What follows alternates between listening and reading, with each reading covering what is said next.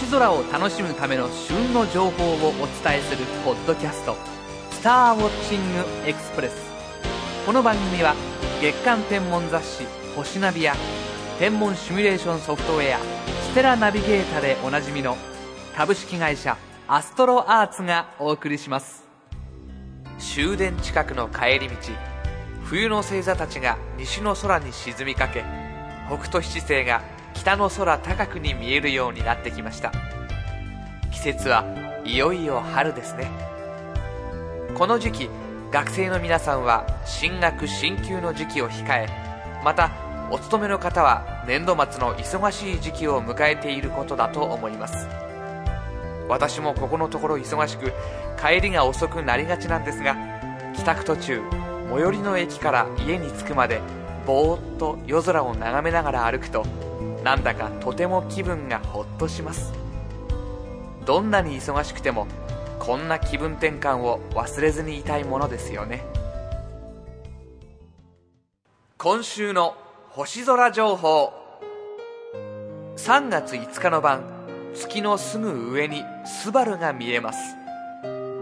月はそれほど眩しくなく双眼鏡で見ると月のクレーターとスバルの星々が上下に並んで見えそれは美しい眺めになるでしょう。また翌日の6日には月が火星の右上に並びその左側を見るとお牛座のアルデバランがひときわ輝いて見えるでしょう。火星の明るさが0.8等アルデバランが0.9等なので火星の方がわずかに明るいことになりますが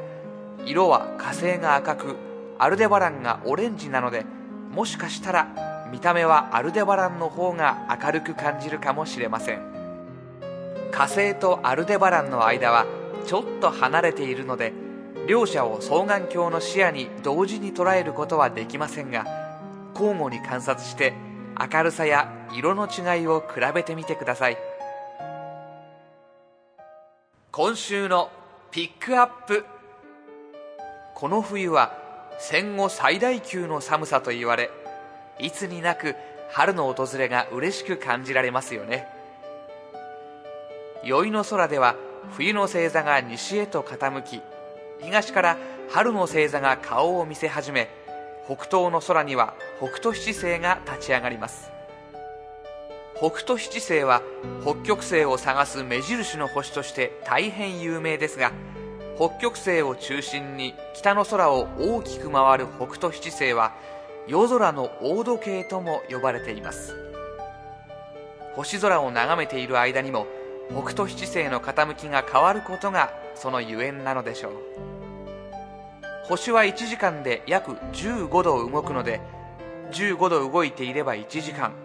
45度なら3時間と時間の経過を知ることができます。現代社会で生きる私たちにとっては実用的とまでは言えませんが星空をのんびりと楽しむ時ぐらいはそのぐらいの大雑把な時計もいいですよね。さて現在日本で最も一般的に使われている北斗七星という呼び名はもともと中国で使われていた名前です。北斗七星とは北の飛尺の7つの星という意味で生命を司る南都六星に対して死を司る仙人を表すとされていました。アラビアでは飛尺のマスを父の遺体を入れた棺絵の3つの星を三人娘と見ていました。父を殺したのは人殺しと呼ばれる北極星で残された娘たちは棺とともに人殺しの周りを毎日回っているという不気味なお話が伝わっています。日本では中国から伝わった北斗七星をはじめ七つ星飛尺星大飛尺それからサイコロの目の3と4を表す四三の星梶星船星七葉の星などさまざまな呼び方をされてきました。この中でも特に私たちに馴染みのある名前が北斗七星と飛尺星です。水は私たち人間はもちろん生物が生きていくために絶対に必要なものです。昔の人々はそのような水を汲む道具である柄杓をとても神聖なものと考えていました。現在では私たちの身の回りから柄杓はほとんど姿を消してしまいましたがそれでも気をつけてみると神社やお寺の入り口にあるお清めの水場や茶道でお釜からお茶を立てる湯を汲む時大相撲で勝った力士が次の取り組みに臨む力士に渡す力水を満たす時などに使われています。そう考えると現在でも柄杓は神聖なものとして扱われておりその名前で呼ばれてきた北斗七星はやはり現在の私たちにとっても特別な星と言えるのではないでしょうか。今週のインフォメーション。春の星座を探していてもっと詳しく星座の形や星の名前を知りたくなったらテレビで簡単にプラネタリウムが楽しめる星座入門がおすすめです。季節の星座の解説はもとより星空の目印やさまざまな星座の見つけ方を優しくご案内します。また付属の DVD にはご家庭のテレビで楽しむことができる四季の星座のプラネタリウムが約75分収録されているので家族みんなで楽しむことができます。お求めは全国の書店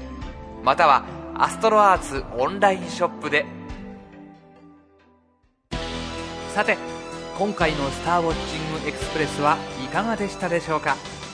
より詳しい星空を楽しむための情報はアストロアーツホームページ http コロンスラッシュスラッシュ www.astroarts.co.jp スラッシュをご覧ください。アストロアーツホームページには宇宙天文に関する情報をはじめソフトウェアや望遠鏡双眼鏡など星空を楽しむためのさまざまな商品を購入できるオンラインショップもあります。次回の「スターウォッチングエクスプレス」は3月15日頃配信の予定です。